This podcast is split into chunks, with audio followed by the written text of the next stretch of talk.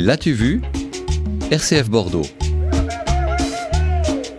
La chronique BD Clairvy Le Cosic, une adaptation de Jack London. Nous disiez-vous une BD adaptée d'un roman très autobiographique? Un ouvrier devenu romancier célèbre, Martin Eden, c'est le double de papier de Jack London, l'auteur de Cro-Blanc ou du Talent de fer, s'en est pourtant défendu.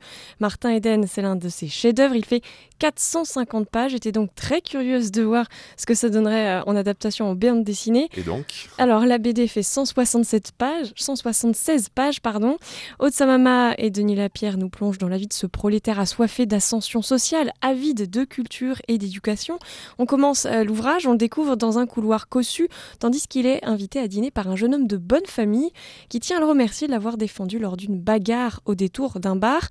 À ce dîner, il rencontre la sœur du jeune homme, Ruth Morse, et c'est le début d'une fièvre amoureuse pour elle. Il repasse son pantalon comme les bourgeois pour cacher le pli au genou de ceux des ouvriers. Il crée des cartes de bibliothèque au nom de toute sa famille, mais qu'il garde juste pour lui afin d'emprunter le maximum de livres. Et tandis qu'il s'épuise à la tâche le jour, il se force à lire la nuit. Bref, le jeune homme décide de devenir célèbre en se faisant écrivain, mais le succès se fait attendre et Ruth s'impatiente qu'il se trouve une situation. Ça ressemble à une histoire d'amour qui finit mal. Mais c'est même encore mieux que ça, puisque c'est l'éveil d'un homme aux idées jusqu'à ce qu'il constate eh bien, que la bourgeoisie, qui était son modèle initial, ne comprend rien à la culture. Son savoir encyclopédique ne lui sert à rien, puisque ses nouveaux amis ne font que prétendre en avoir. Heureusement, il trouve quelques personnes, comme Ruth Brissenden, pour discuter.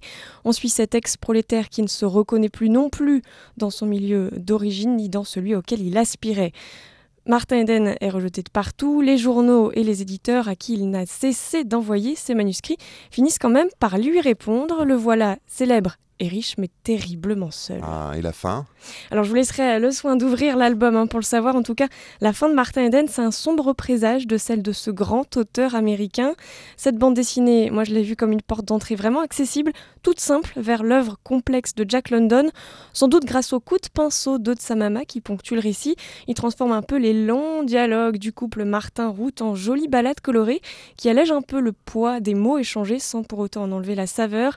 Je vous parle de couleurs et c'est surprend presque tellement les sentiments que ressent Martin Eden sont extrêmes dans leur passion et la plume acerbe et sans détour de son géniteur. Moi j'imaginais plutôt un dessin à l'encre de Chine, des teintes sombres, des traits secs et saccadés et finalement on découvre un récit tout en rondeur comme si un peu on était en train de le rêver. Bref, un choix graphique audacieux qui résonne avec le scénario délicat de Denis Lapierre. Martin Eden d'Aude Samama et de Denis Lapierre est paru aux éditions Futuropolis. Merci Clairvy Le Cosic.